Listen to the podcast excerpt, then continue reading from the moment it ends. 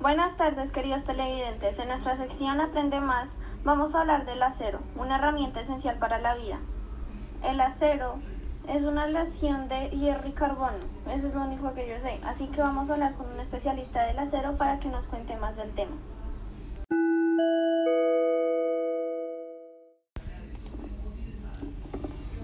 El acero es un material muy bueno que sirve para hacer alambres para construcciones de edificios está hecho de carbono y hierro, y sólido, fuerte, además aguanta mucho, o sea que es muy durable. Se puede contraer, dilatar según su temperatura, se puede soltar para facilitar y puede ser reciclado. Y déjeme hacerle una pregunta, ¿cómo se realiza el acero?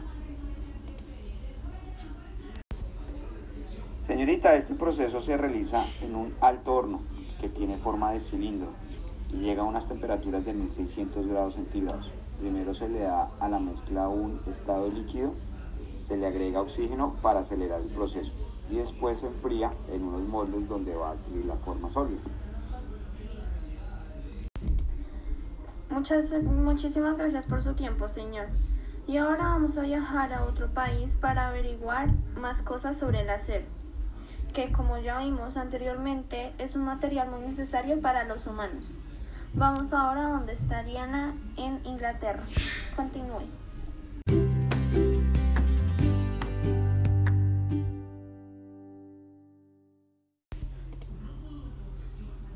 Muy bien, llegamos a Inglaterra, lugar donde inició la revolución industrial y que por ende también el acero. Buscaremos a un familiar de quien inventó el acero, el señor Henry Bessemer. Bueno, muy buenas tardes. Cuénteme, ¿quién fue Henry Bessemer y qué hizo? Henry fue un gran inventor, transformó el acero totalmente. Lo que él hizo fue un sistema de descarbonización del hierro a base de aire. Consiguió fabricar un acero más resistente y ligero. Y esto avanzó la extensión del ferrocarril y marcar ciudades modernas. Esto ocurrió en 1856. Wow, me imagino que en este tiempo este invento causó muchísimo impacto.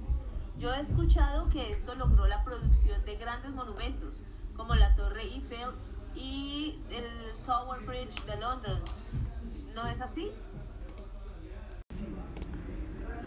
Sí, exacto. Y además logró que las grandes ciudades empezaran a modernizar.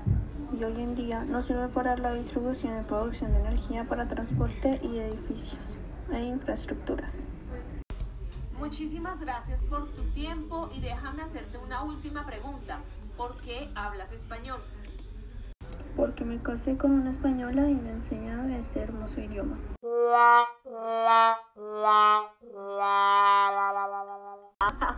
claro, entiendo. Ahora volvemos con usted con nuestra sección de entretenimiento.